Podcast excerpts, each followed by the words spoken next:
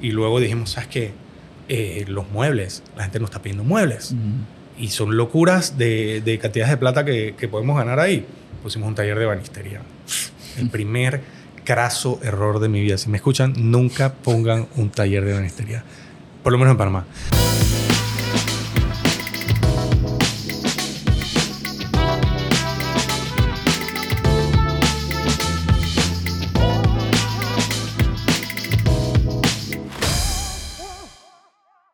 Nuevo episodio, nuevo invitado en la casa, otra vez amigo de la vida, eh, que da la casualidad que también es emprendedor, también tiene proyectos y bueno, qué mejor que aprovechar casi que todos mis primeros episodios han sido mis panas que tienen, eh, que han recorrido. Este es un podcast de rosca. Prácticamente por ahora sí.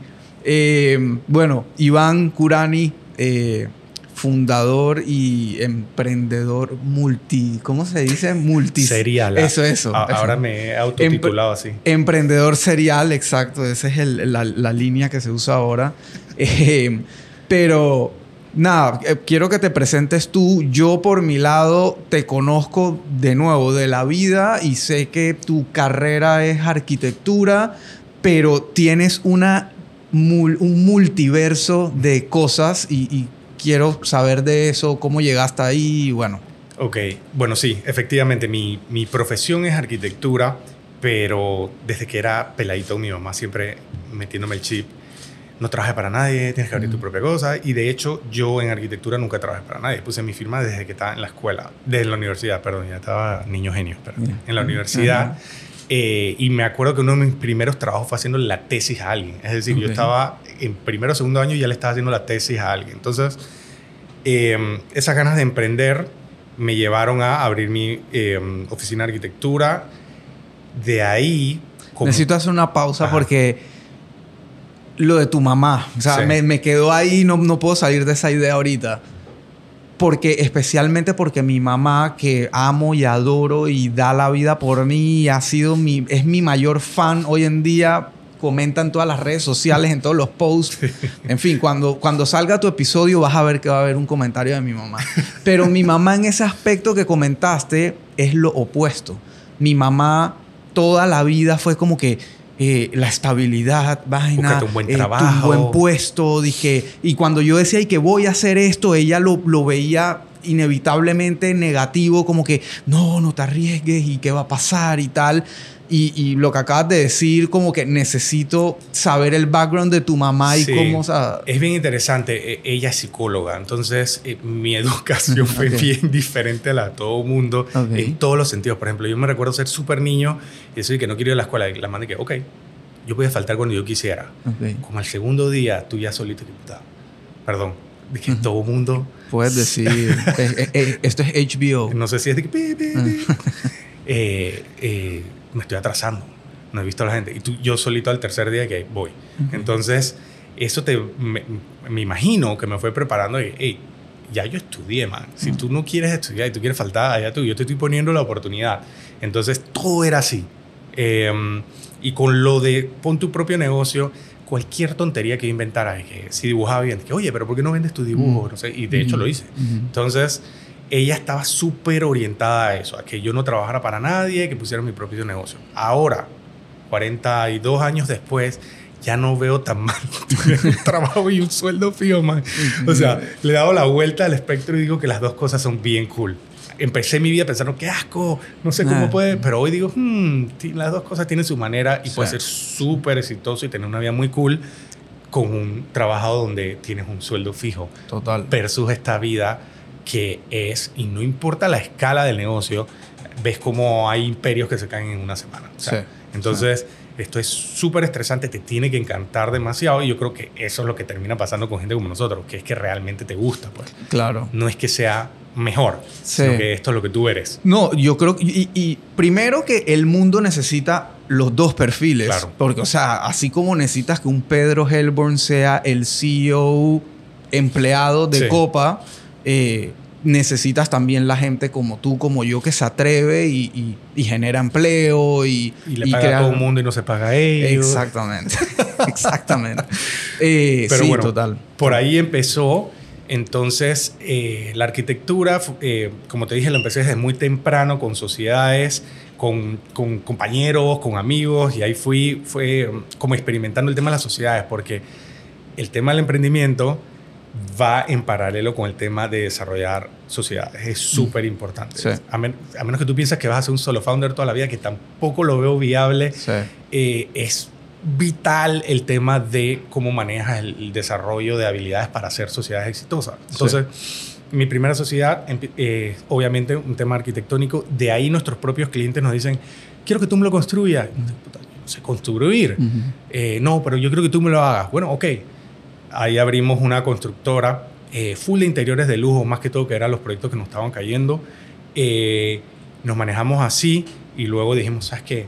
Eh, los muebles, la gente nos está pidiendo muebles. Uh -huh. Y son locuras de, de cantidades de plata que, que, podemos ganar ahí. Pusimos un taller de banistería. El primer craso error de mi vida. Si me escuchan, nunca pongan un taller de banistería. Por lo menos en Panamá. Esa vaina fue un desastre. Eh, es tan loco como que nosotros le garantizamos una venta al taller, apunta a nuestro proyecto. Es decir, yo te garantizo, te voy a vender 50 mil dólares al mes. Si yo no te vendo 50 mil dólares, yo voy a poner en plata 50 mil, pero a ti te van a entrar 50 mil dólares. Y ni así vimos plata, nos robaron, o sea, fue una locura. Todos los ebanistas terminaron con paredes enchapadas, eso fue, mm. fue un desastre. Pero bueno, pusimos una mueblería. Después puse una mueblería aquí mismo en Obarrio que se llama. 4 Modern Living. Ahí aprendí otra lección de la vida, que es que hay negocios que pueden ser muy cool, que pueden dar mucha plata, pero es para gente que tiene buco billete. Sí. Entonces no, no puede estar ahorcado como estábamos nos, nosotros, que es, tengo que vender estos contenedores para entonces pedir, porque la gente va, chequeó, uh -huh. siguiente semana chequeó, no, ya no vuelve si tienes lo mismo. Sí. Entonces tú tienes que rotar eso, lo vendas o no lo vendas, y tener contenedores bajando. Y obviamente eso fue una presión enorme. Y las cuentas dependen de que vendas eso. Sí. Ah. Entonces, eh, ahí aprendí, ok, si es un buen negocio, un negocio cool, sé del negocio, tengo los clientes, pero es un negocio para alguien con más billete. Okay. Entonces, y así en cada uno fui aprendiendo a batazos, obviamente lecciones. De ahí, nosotros, si te das cuenta, llegó un momento que teníamos cuatro o cinco negocios, fuentes de ingresos, pero todos en el mismo segmento. Uh -huh. Arquitectura, construcción, mueblería, banistería. Entonces, cuando ese sector bajaba, nos bajaba toda la vez y estábamos cortando la venta. Que, ok, claro. cool, tengo cinco negocios, cinco fuentes de ingresos, pero todos caen a la vez. Claro. Entonces, eh, mi socio, Martín, en ese uh -huh. momento y yo decidimos, vamos a meternos algo que no tenga nada que ver. Ok. Restaurante. Eh, esto, ok. Antes de entrar ahí de nuevo, me, me quedé pensando, porque es lo más común, o sea, he visto todo, he visto lo que acabas de decir, eh, eh, de, o lo que vas a entrar a decir de, hey, diversifica para que no tengas todos los huevos en la misma canasta, pero al mismo tiempo he visto el lado de, hey, si ya tú tienes esto, que lo conoces, que lo manejas bien y tal, ¿por qué no empiezas a abrir sí, eh, los paralelos? Sí, sí, sí, Digo, la verdad, ojo, yo no vengo aquí a decir que me las sé todas, todo lo contrario. Mi, mi historia es una historia de puñete tras puñete y aprender a, de forma empírica más que todo, porque soy súper necio.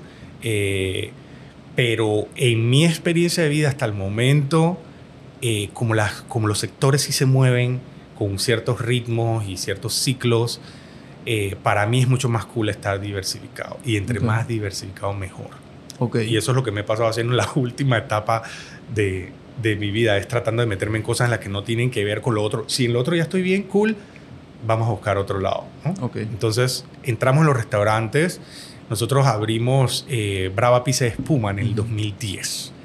El 2010 en Panamá es otro mundo. O sea, uno ya no se acuerda, pero en Panamá habían cuatro restaurantes sí, cool. Sí. O sea, es una locura lo que pasó después. Y nosotros vinimos con una propuesta que en ese momento era mega innovadora, que era el tema de la pizza, pero no tradicional. Pues no es el restaurante de la mesa de cuadritos uh -huh. blancos y rojos, con el cuadro de la torre inclinada de pizza. Uh -huh. O sea, no es los clásicos restaurantes italianos. De hecho, en el brand book yo puse no somos un restaurante italiano. Y por eso al sol de hoy no meto pasta, uh -huh. para que nadie se meta en la guía que es un restaurante italiano. Es un, una pizzería cool. Entonces, me acuerdo que en ese momento también aposté al tema eh, de los audiovisuales, metiendo unos proyectores en las paredes, lo cual costaba en esos tiempos, suponte 20 mil dólares, que era una locura de inversión. O sea, la mitad de la inversión en el restaurante se estaba viendo en los productores. Eso, sustentárselo a los otros socios era difícil, pero eh, cambió todo. O sea, nosotros tuvimos éxito desde el día uno. Eso fue un negocio que el primer mes estaba dejando plata. Brutal. Entonces, nosotros como, como socios, no digo que no nos, nos mal acostumbramos, porque para nada, pero pero sí vivimos una realidad también de Panamá mucho más cool, que era cuando no había, no estaba tan saturado como hoy en día, ¿no? Entonces entramos con todo y bueno, Brava fue creciendo como lo, como lo vimos. Era un sector no para nosotros, pero nos encantó porque a diferencia de mis otros negocios, es un negocio de cash flow. Claro. Y, y, y son súper tough pero tienes plata, man. Tienes plata todos los meses, está disponible ahí. Si quieres hacer algo, de ahí mismo puedes sacar. 2010 delivery ya era como que lo que es hoy, no. No, para nada. El delivery en todo el mundo siempre se hablaba de que nada, que 20% de tu facturación, demás, puede ser. En Panamá era bajísimo, era difícil. Eh, yo lo abrí y lo abrí propio. Y al, eh, alguien que sabía bastante me advirtió y dije, no, subcontrata eso, tercerízalo porque te vas a volver loco. El primer día, el primer día un motorizado se estrelló, volvió shit la moto, eh, había que pagarle incapacidades no sé qué cuántos años, el carro, o sea, un desastre el primer día. Y wow.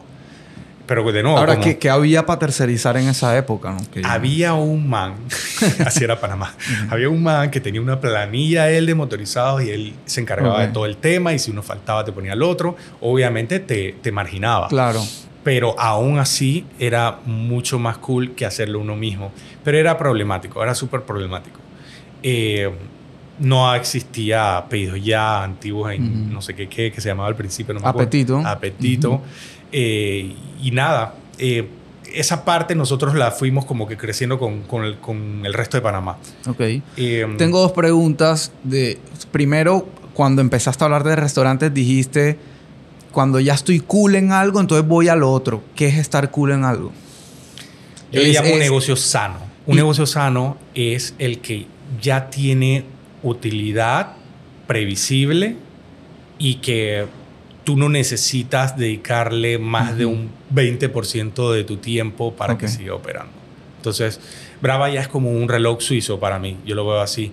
Eh, por supuesto que los primeros años te tocaba meternos, turnos de los socios allá y toda esa parte que todo el mundo se imagina.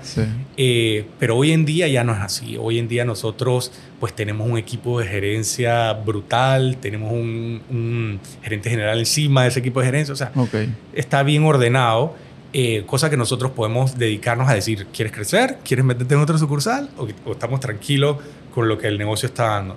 Entonces, nosotros por toda la turbulencia de estos últimos años decidimos quedarnos tranquilos un momento. Tenemos tres sucursales, las tres sucursales las están votando, vamos a quedarnos quietos porque puedes abrir un hueco. Entonces uno a veces piensa que, y eso le pasa a muchas franquicias, por así decirlo en Panamá, que abrir y abrir y abrir y abrir es mejor eh, esto no es los States, ¿me explico? o sea, hay una cantidad de gente y si tú abres dos bravas aquí, simplemente se va a dividir. Entonces, eh, nosotros... ¿Han tenido que cerrar alguna? Nosotros ah, tuvimos un proyecto que se llamaba Bad Gallo, que lo que pasó es que nosotros teníamos una sucursal de Brava en Costa del Este, en la entrada, y luego cuando viene el mall, nosotros dijimos, ¿sabes qué? Ese mall se va a llevar toda la vida para allá, hay que movernos. Pero justo acabamos de pagar todo el préstamo de la inversión de acá y dijimos, ¿sabes qué? Regálale esto al que viene. Vamos a inventar algo. Si pega cool, si no, nada más nos vamos a gastar X. Ese X, obviamente. Triste, como siempre, se triplicó. Eh, y estábamos ahí pataleando y con y yo, por eso justo antes de empezar a grabar te lo dije, yo, yo no titubeo con el tema de meterle el balazo en negocio. Él venía trastaviando y yo le dije a mi socio, esto va a ser un hueco en pandemia y va a ser un hueco un par de años después de pandemia porque no estaba posicionado como brava. Claro. Vamos a matar esto. No, y Bad Gallo me imagino que es versus Buco Pollo. Ah, eh, o sea, you name it. Ojo, a mí el tema de, de, la competencia nunca me ha preocupado porque pisa. O sea, te ibas a meter con Napoli, con estos monstruos que, que, tienen 50 años de, de ser la comida de la familia panameña y siempre hay espacio, pero lo cierto es que posicionarse cuesta, man. Cuesta tiempo y plata. Y si tú estás viendo que ya estás trastabillando y viene uno de estos Black Swans, ¿qué va? Vas a perder plata como loco. Yo preferí cerrar eso. Eh, Y, y ese era, e, era parte del parent de, de, Brava. Era la misma razón social y todo, porque era un local que simplemente pintamos y, inventamos un concepto. Ok. No, yo, o sea, te escucho y yo tengo como una relación de amor y odio con los restaurantes porque porque mi papá, que en paz descanse, era como chef empírico y siempre, o sea, el man siempre vivió apasionado por los restaurantes, tuvo restaurantes, quebró restaurantes en Colombia, acá.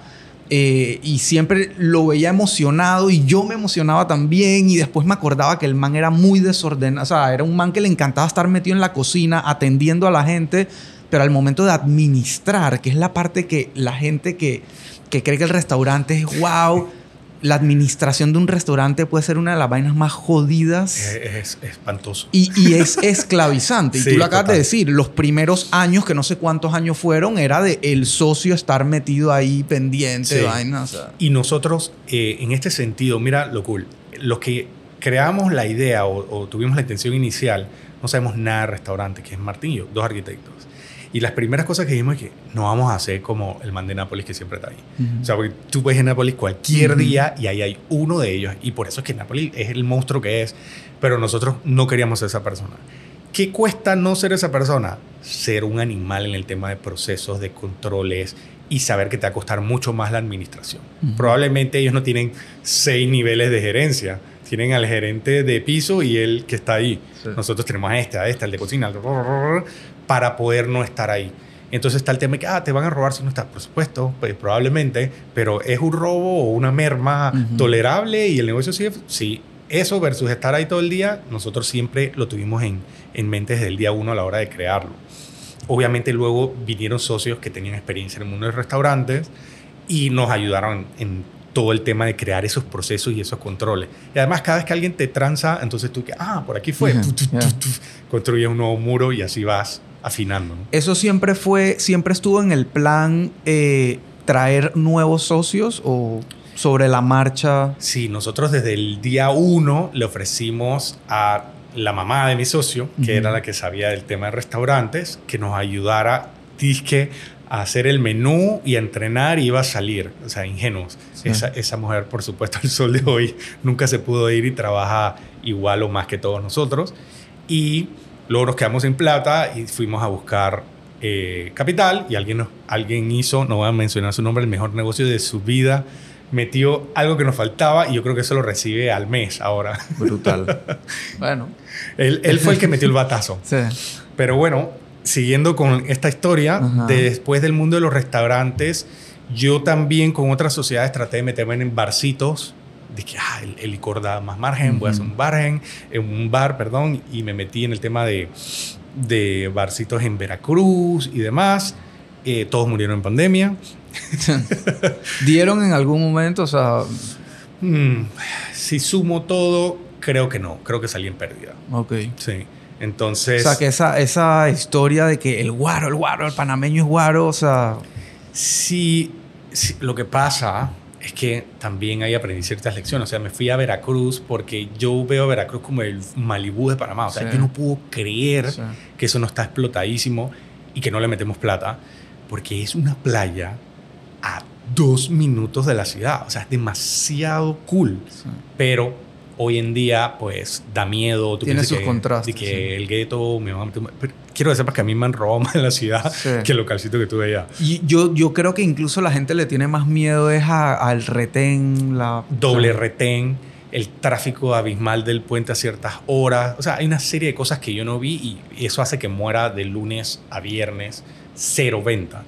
Entonces, un negocio que nada más puede facturar dos o tres días a la semana en Panamá, con este código de trabajo todo hardcore, es muy difícil. Entonces yo ya ahora, me, hace poco me ofrecieron algo en el Cosway y yo dije, mm, mm", porque ya me la aprendí. O sea, ahí hay un par de negocios que me imagino que, que la hacen, pero en general no tengo que ver los números para saber que ahí hay mucha gente mordiendo un cable. Sí, no, yo fui casualmente a uno que estaba en Veracruz, que ahora está en el Causeway, Playa, que eh, eh, Pascual los conozco, bien. Eh, y a Veracruz nunca fui, siempre me llamó la atención, nunca fui, nunca saqué ese mood de voy a ir a Veracruz, eh, pero hace poquito vino un colega de Puerto Rico a una charla de e-commerce y vaina y dije, ¿sabes qué? Lo voy a llevar a conocer el Cosway y aprovecho y voy. Fui un viernes, no me acuerdo si era quincena o no, al mediodía. Eh, ese monstruo habíamos tres mesas. Sí. y es espectacular Sí. y estos manes saben lo que están haciendo, pero es que es un lugar que solo va a facturar su máximo ese viernes en la noche, sábado y domingo. Probablemente nomás sábado y domingo. Si no te llueve, Sí. porque Aparte. si llueve la gente no va. No es que se va a mojar, es que la gente no va. Entonces Panamá llueve nueve meses al año. Entonces todas esas vainas uno las va aprendiendo y te vas a esa super galla frase que location, location, location, que tanto te decía. Y a medida que vas creciendo te das cuenta que, wow, sí, 100%. Y eso lo aprendí también dentro de los malls con Brava. Eh, quiero estar multiplaza, quiero estar multiplaza, quiero estar multiplaza. Es un super mall, ese es el mall. Pero no es lo mismo estar multiplaza estar por allá arriba o estar acá abajo pegado a la plaza. Sí. Entonces, eh, todas esas como formulitas famosas al final sí son ciertas. Pero bueno, voy a dar un paso más. Ok. Estamos metidos en el mundo de los restaurantes, no los, no, no los conocemos de arriba abajo en el sentido de que tuvimos las malas, tuvimos los números rojos, tuvimos los números verdes, crecimos, aguantamos todo, todo una pandemia, eh, lo que sea. Y yo digo, quiero meterme ya en otra cosa. Obviamente los negocios digitales me, me atraen desde hace tiempo. Eh, uno de mis socios en uno de los negocios es Cristóbal de Degusta, o sea que conozco su camino en el tema del emprendimiento digital. Quería llegar ahí porque, tú sabes, siempre en Panamá sale algo nuevo y es que eso es de no sé quién, eso tal.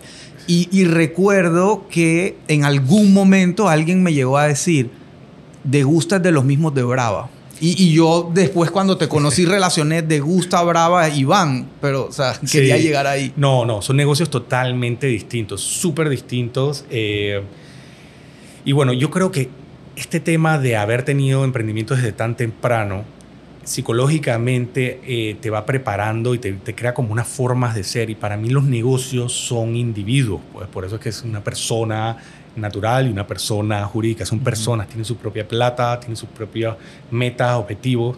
Y Por eso tienes que meterle un balazo a veces. Sí, también. porque eso lo tienes que matar. Entonces, en este caso, aun cuando a veces, suponte que al principio alguien nos daba duro en degusta y uno de los socios más old school decía que, pero, pero haz algo que nos está reventando, eh, Cristóbal se paraba súper duro y que esto es otro negocio, yo no puedo hacer eso. Y, y yo sí lo entendía, Claro. porque para mí ni siquiera me lo tienen que decir, yo estoy clarito, Degusta tiene su propio objetivo y Brava tiene su propio objetivo.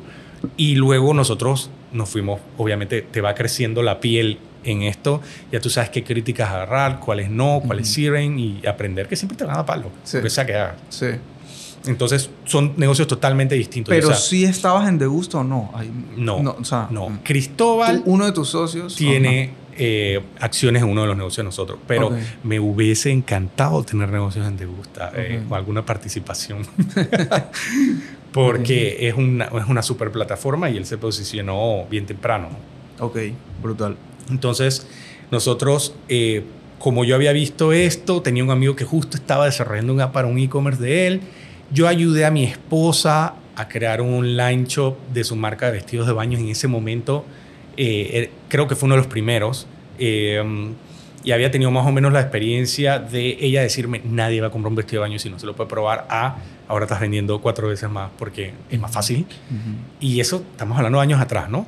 Eh, y dije, quiero, quiero buscar algo, pero no lo encontraba. Y como suelen ocurrirse las cosas en una borrachera, pensé una super idea. Estaba súper molesto con el tema de, era el no a la reelección. Ajá. Y yo estaba en Instagram, like, like, no a la reelección, like, like, like, no a la reelección, comentarios, sí, no los dejen. Y luego venía una manifestación y no iba porque estaba súper ocupado o estaba lloviendo. Y un día hice una introspección y dije, man, yo juro que estoy haciendo algo eh, poniendo un like. Como que no hay una traducción entre lo que uno cree que hace en redes sociales y el mundo real. Total. Y cada vez es peor, porque entre más youth eres, los peladitos ahora juran que, que ese es el mundo real. Sí. Entonces yo dije, wow, ¿cómo puedo crear un puente? Y pensé en miles de locuras. Y, al final llegué a una conclusión, plata. ¿Por qué? Porque, ¿Por qué lo digo así? Suponte que hay una cuenta de nueva reelección en Instagram. Ok, like, comento, va creciendo, hay 100 mil personas en nueva reelección. Eso no se traduce en nada. Ujú. ¿Qué tal si hubiese una plataforma en la que esa cuenta cuesta dos dólares y con esos dos dólares se compran las vallas, se hacen meetings, se lleva a la gente, se les da el jamón para que no agarren el otro jamón. y ya con esa plata, ya yo no es que siga una cuenta, sino que soy parte de esa cuenta. Y por eso el nombre de tribu, y ahí es donde sale la idea de tribu. Inicialmente como por una frustración de crear un puente entre el mundo digital y el mundo real. Viste una necesidad, literal. Según yo. Como los libros. Según yo. Ajá.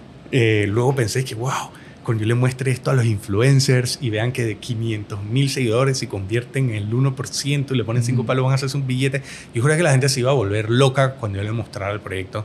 Y lo que me encontré fue puñete, puñete, puertas cerradas y, y, nada. Entonces... Eh, o sea, tú te mandaste directo a desarrollar para después mostrar. Okay. Es importante que busquen al principio este podcast que dije que soy magnesio, que le gusta estrellarse y entonces aprender mi, mi, mi método de aprendimiento, de aprendizaje bien costoso es puñete. Ok. No hay otra manera. Tengo un paciente que me dice, pero busca mentores, no sé. Yo lo, me puse a desarrollar. Qué lío para encontrar, porque obviamente quería hacerlo app. Qué lío encontrar a alguien que desarrollara el app. Me estafaron, me robaron. Es tres años de desarrollo, desastre. Lo encontré un socio que creyó en la vaina, metió plata, nos estafaron, nos robaron. Pero bueno, finalmente logramos a sacar el, el, famoso MVP, empezamos a patear calle y fuimos también puliendo la misión y la visión. Eh, vimos que había una, una, herramienta bien poderosa, principalmente para países como, como Panamá y Latinoamérica en general, donde los creadores de contenido tienen pocas opciones para generar ingresos, para vender sus vainas directamente, porque nos han vendido mucho el mito de YouTube y cuando tú ves cómo funciona y si eres latino, cómo vas a poder monetizar eso, vas a recibir cheques de 50 palos, 100 palos. Eso es lo que vas a recibir. Y después de mucho trabajo y horas y horas y bucos suscriptores, es que lo digo, y el otro día subí uno con un amigo que es Iván Sánchez, eh, que él tiene una, como un tema de, de whisky digital, una academia, y él tiene un canal con, no sé, 800 episodios, una vez así, millones de horas de view, no sé, y él me dice, mi cheque son 100 palos, 50 palos. Eso es lo que recibe. Entonces, eh, si ese esfuerzo y ese tiempo se lo dedicas a algo donde cada conversión tú controlas cuánto paga, cuándo paga y demás, por más que el tráfico jamás va a ser como el de una de estas plataformas, estoy seguro que puedes hacer más plata acá. Eh, y esa es como mi, mi, propuesta, pues que tú controles tu negocio digital y que alguien hoy Suponete que quiero vender un curso. ¿Cómo haces para vender un curso realmente? Hmm, voy a crear eh, una, una, página en cuanto a para cobrar allá y agarro un Zoom. Cuando alguien me paga, me envía el comprobante o lo que sea, entonces yo le envío el link de Zoom. Es como un trasteo ahí todo enredado. Entonces, eso es lo que soluciona Tribu. Sí, ok. Básicamente. O, sí, o, o meterte en la guilla que será el 1% de montarte en una plataforma donde tú subas los videos y conectes un procesador de pago o te vayas a Hotmart y... Correcto. Ok, ya tienes la vaina en Hotmart con una comisión, pero ¿cómo lleva gente a Hotmart? O sea... Sí, y el tema de la plata también, ¿no? Porque a la hora de la hora aquí, lo que nosotros hacemos es que te depositamos la plata en tu cuenta de banco. Claro. O sea, si estás en Panamá y PayPal si estás fuera. Eh, y que te puedan pagar en los métodos localmente, por ejemplo, en Yapi, te pueden pagar directamente en Yapi, te pueden pagar con clave, tarjeta de crédito. O sea, cómo solucionarte la vida. Y obviamente, como tú dices, si hay un camino y si creemos que el, que el creador de contenido más, digamos, pro, definitivamente en algún momento va a migrar a, quiero mi propia plataforma, voy a integrar mi pasarela, me voy a abrir una LLC y toda esa película. está bien, eso, no, es, no es tu... Pero yo creo que hay un hueco entre, wow, tengo una buena comunidad, me están pidiendo que haga algo para cobrar, pero no sé dónde ni cómo. Ah, ya tengo seis personas trabajando, editando y no sé qué vaina. Esa es otra liga, pues. Claro.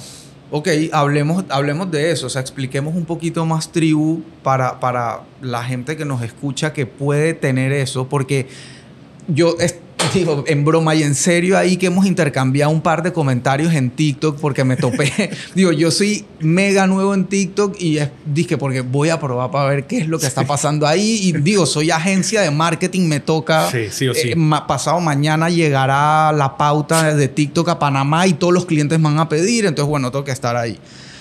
Eh, me topé con tus videos de tribu donde estás haciendo ese esfuerzo de, de como decimos, pelar cara y, tratar de hacer docencia y, te noto como con esa, con esa frustración de como que, hey, abran los ojos, esto, esto les va a ayudar, esto les va a servir. Em, y, me quedaba pensando el otro día, obviamente entiendo perfectamente el tema ahorita, es para que haya tráfico a tribu, tiene que haber contenido de valor en tribu. Y el contenido de valor lo tienen que hacer los influencers, mentores, coaches, etc. Y me quedé pensando si no será que ese grueso de influencers, etc., no, no saben crear ese producto para monetizar. O sea, ya, ya tienen la comunidad, ya tienen la plataforma, pero no saben qué coño poner ahí. Estás clarito. Por algo Elías es quien es. Ese fue un problema que vinimos a identificar, eh, no sé, a principios de este año. Y es, le presentábamos el proyecto a alguien que nosotros veíamos con una comunidad poderosa, un tema cool, fácil de monetizar. Hey, aquí está la herramienta del carajo, me gusta, qué cool, iban y luego no arrancaban y no arrancaban, se nos perdían. Ya yo empezaba a ser el man que llama y no contesta. Y pero ¿qué pasó? si, esta, persona le había encantado. Y luego nos dimos cuenta que había mucho de eso. ¿Qué hago? ¿Cómo hago? ¿Cómo, cómo, voy a cobrar por esta vaina si yo no, yo no, no saben crear el producto? Entonces, mi intención o mis ganas nunca fue ser, digamos que pedagógico, meterme en ese tema, sino solo ser la herramienta. A mí me gusta esa parte, la parte, digamos que tecnológica, de desarrollo, esa es mi, mi, naturaleza. Pero me di cuenta que si no doy dos pasos para atrás, no lo voy a conseguir.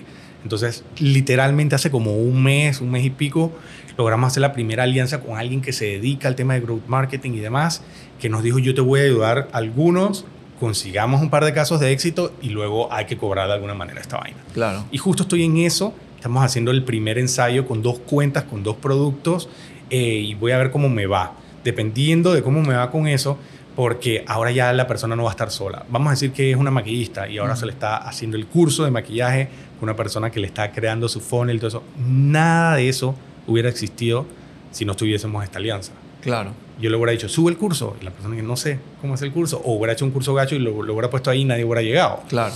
Entonces, sí, definitivamente ese es, eh, había, faltaba como ese paso, porque queremos, nuestro perfil no sabe, ¿verdad? Todavía no sabe porque no es pro, y por eso es que somos atractivos para él, pero como no sabe, entonces no lo va a hacer. Claro. Entonces tenemos que ir al tema de ayudarlos con esa parte, sin duda alguna. Claro. O sea, es generación, es que o sea, yo me identifico porque a mí todos los días viene alguien y me dice, ¿por qué no tienes un curso de e-commerce? ¿Por qué no tienes un curso de cómo crear una tienda en línea? Y sí, tengo, o sea, abro un cajón repleto de ideas de cursos y cosas que quiero hacer, pero es que ese es el, el, reto, es para, para el influencer, es, por ejemplo, en mi caso, que administro tres negocios y ya tengo clientes, personal, etcétera es decir, en qué momento yo saco X cantidad de horas para planificar mi contenido, redactarlo, sentarme a grabarlo. Eh, sí, o trabajo. Entonces, ahora está esta gente que de alguna manera vive de eso, de generar sus stories y su vaina, que sí de repente puede organizarse y sacar el espacio, pero necesita ese empujón. O sea, necesita saber cómo porque muchos tienen la gana inclusive, pero se quedan trabados en el cómo. Entonces, vamos, estamos dando un paso para atrás ahí a ayudarlos con eso. Yo quería hoy casualmente, digo, se me ocurrió de último momento porque el episodio antepasado, creo, grabé con Ay Chamo, ¿sabes cuál es? Carlos Chamorro. Eh, que él, digo, man normal como nosotros, que, que le gusta hacer su contenido y su vaina para Instagram, no sé qué. Y él tiene dentro de sus planes eventualmente monetizar eso, eh, hacer ir más allá. Entonces, me acuerdo que al final de ese episodio, cuando estamos hablando como, ok, ¿y qué, cuáles son tus planes? Tal, entonces me dicen, no, ya yo me estoy preparando para formato YouTube, porque ta, ta, ta, ta. Y yo como que, ah, ok, cool. Y después te veo a ti y digo, bueno, y hoy que me acordé, hoy viene Iván, le escribí que quiere venir a grabar conmigo y con Iván este episodio tal. Entonces me dijo, no, me encantaría, estoy en unas reuniones de presupuesto, no sé qué pero justamente ese tema quiero, o sea, Y, me dijo ya que si coordinamos un siguiente episodio para traer esa perspectiva del, creador de contenido, creo que podemos desarrollar más el tema de, cómo apoyar a ese creador de contenido a sacar un producto. 100%. Sería muy cool porque definitivamente, ok, para que entiendan un poquito qué hace Tribu. Tú, lo primero que hicimos es que no cuesta nada. O sea, no, no me cuesta una suscripción mensual ni nada. Tú puedes usar todas las herramientas gratis. Somos comisionistas. ¿Esto por qué? Por supuesto que está el modelo donde puedo cobrar por ciertas herramientas, pero ¿qué es lo que nosotros queríamos en Tribu? Que no hubiera como que una excusa para que tú no empezaras y hicieras tu negocio. Entonces, esto no te cuesta nada. O sea, si tú lo quieres hacer hoy y usar todas las herramientas, puedes. Cuando tú vendes, entonces la plataforma te cobra. Entonces, suponte que tú haces un evento y no entró nadie. No pasó nada. No te gastaste nada. Entonces, tú puedes crear comunidades de suscripción OnlyFans, Patreon, estas cosas así. Digo OnlyFans porque eso ha sido un chiste interno toda la distancia. Em, puedes crear eventos en vivos monetizados, es decir, eh, webinars, talleres, clases online, conciertos, lo que tú quieras decir, entrar a este, eh, a este live cuesta tanto. Le puedes poner portada, etcétera. Puedes segmentar el precio y decir, vale tanto para el público en general, vale tanto para los que están en mi cuenta. Em, tiene vainas bien cool, pueden hasta cuatro personas al mismo tiempo, 3.000 asistentes, todo lo que tú quieras, todas las todas las herramientas. Pues.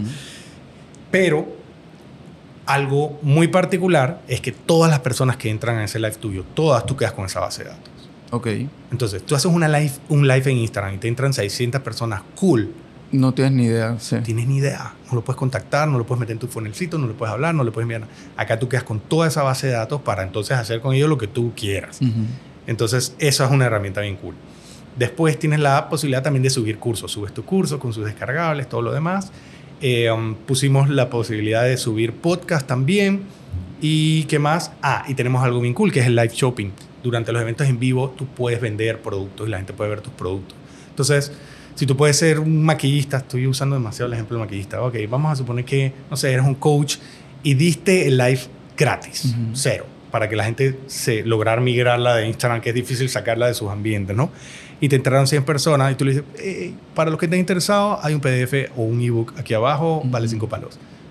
Entraron gratis, pero le metiste la venta en tiempo real ahí. Claro. Entonces, em, tenemos eso y obviamente también los productos se pueden vender afuera en un marketplace regular.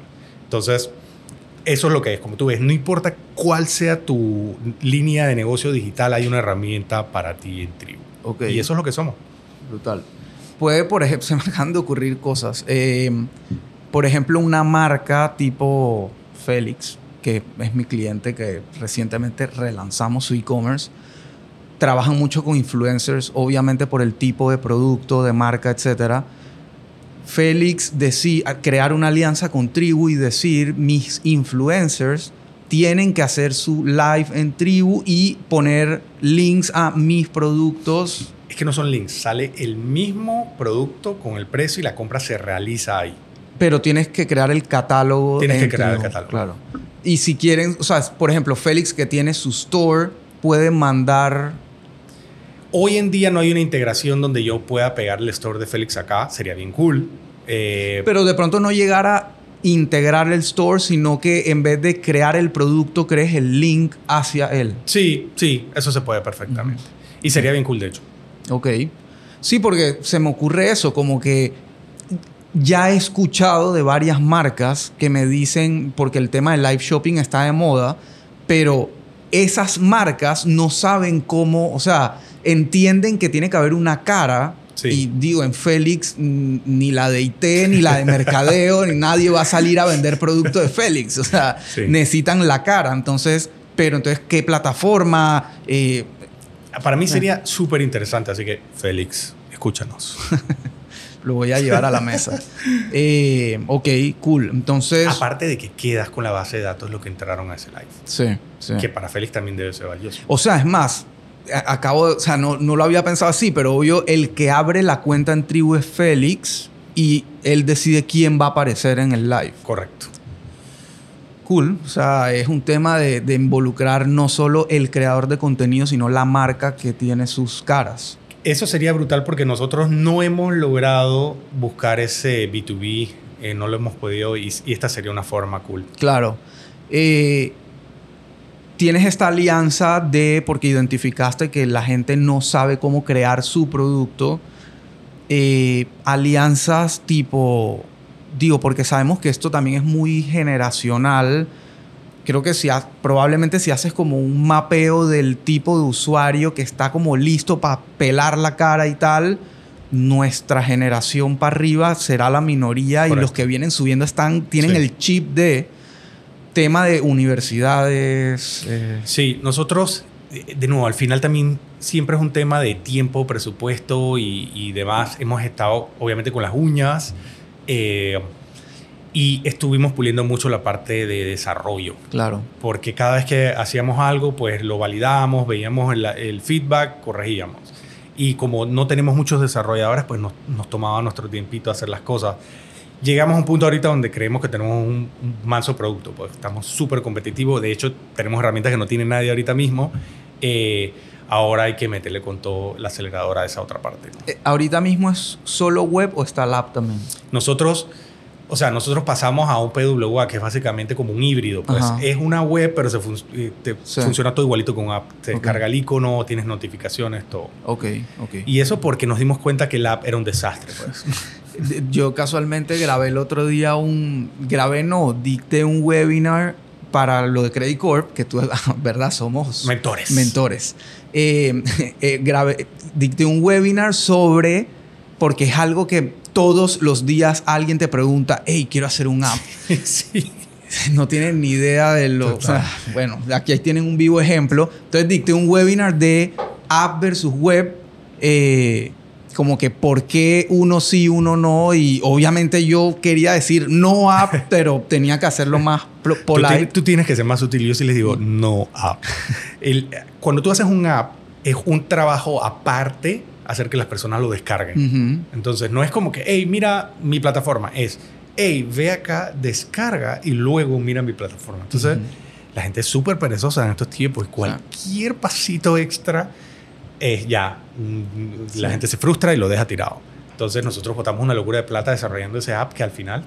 Eh, ah, y a eso iba, en términos de plata, eh, a, diferencia de web, es para que sea algo bueno, y tú lo dijiste, te estafaron y tal, o sea, una agencia seria, buena, que te va a desarrollar un producto impecable, vale un billete. Sí. Yo lo viví en, en Duit, en TVN, etcétera y es la de Android, la de Apple, actualizaciones para cada una, cada vez que sale un tamaño de pantalla nueva, un, teléfono nuevo, en fin, y eso la gente no lo ve y, es obvio porque el usuario que se inventa hacer un app es el usuario que usa Uber, pedido ya, etcétera. Entonces, qué cool un app pero no saben lo que hay detrás. Sí, son unos monstruos lo que tú dices. El tema de las actualizaciones es horrible. O sea, todo el tiempo, no me funciona en este teléfono. Ah, ¿qué sistema operativo tiene? Ah, eso es nuevo. Ahí está fallando. Hay que corregir. Ni hablar que cuando vas a hacer una actualización, los store iOS molesta muchísimo. Siempre tienes el corazón aquí de que no te lo aprueben o lo que sea. un desastre. Ok, entonces Tribu, plataforma 100% panameña creada acá para los creadores de contenido, gente que eh, tiene una comunidad, una tribu, eh, y quiere empezar a monetizar ese esfuerzo que hace hoy en día, porque es un esfuerzo gigante la generación de contenido, tiempo, todo. Em, aquí está a disposición por una comisión, o sea, cero fricción de cuánto me cuesta tener mi plataforma no hay suscripción y como tu producto es digital, la comisión no es como cuando le tienes que sacar el margen a un producto físico. En fin, o sea, está todo ahí listo para... Entren a Tribu... Sí, tribu.network. Tribu.network, van a ver la plataforma, pueden crear su cuenta gratis, ver tutoriales, etcétera y empezar a probar sin ningún costo, compromiso? ¿Los vas a corretear para que suban contenido? O? No, todavía no estoy en ese nivel, pero, pero sí le pongo a disposición. Si necesitan ayuda con el tema de generar el producto, pues ahora ya tenemos a alguien que nos está ayudando con eso. Buenísimo. Em, bueno, vamos a grabar de nuevo con probablemente hay Chamo, que estuvo en un episodio pasado, eh, para que veamos la perspectiva de alguien que hoy en día genera contenido, pero no está muy claro de cómo lo va a monetizar. Está pensando en el sueño americano de YouTube, que ya sabemos que es un mito. Eh, bueno, no es un mito, es real, pero aquí lastimosamente no. Eh, así que bueno, creo que hay mucho más contenido para hablar y digo, la historia de todo lo que has pasado y, y cómo has llegado aquí y los consejos de estrellones me encanta este tipo de conversación porque yo soy anti-humo. A mí el que venga y se sienta aquí a decirme cómo todo lo ha hecho súper exitoso, nunca se ha equivocado y solo genera plata, plata, plata, no, no le creo. Eh, así que gracias por traer tu historia transparente como es. Eso es lo mejor que puede haber para aprender. bueno, gracias a ti por invitarme. Cuando quieras. Muy cool. Ok, entonces bueno, nos vemos en la próxima tribu, ya saben, Tribu Network.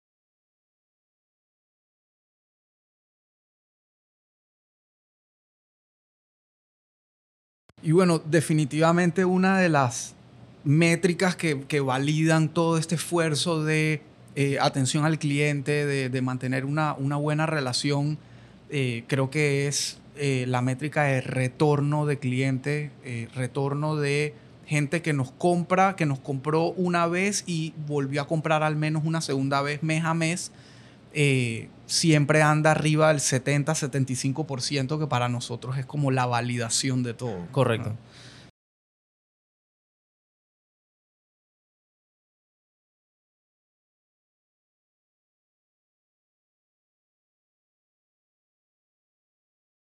Para, para, los que nos están escuchando y, y, se están planteando como que yo tengo un emprendimiento y quiero dar un salto así y tal, obviamente dalo con cierta seguridad, sí, eh, la experiencia es muy bonita, eh, a todo el mundo le dan ganas de ser su propio jefe, que ahorita podemos hablar un poquito más de eso, pero al final del día igual tienes responsabilidades, eh, tienes cuentas que pagar, tienes cosas que Correcto. te tienes que asegurar. Entonces,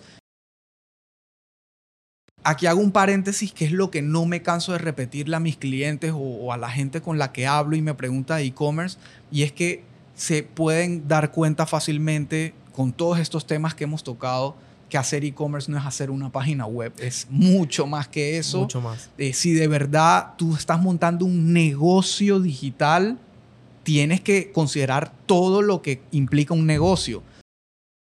Cuando tú abres un negocio, tu prioridad obviamente es que ese negocio venda, crezca, puedas atender a tu cliente. Cuando tú le agregas a eso, tener que mantener tecnología, tener que estresarte por si la plataforma que estás usando es segura, se cae, es lenta, como lo que le pasó al supermercado este grande que mencionábamos, ya estás entrando a otro negocio, estás entrando al negocio de la tecnología.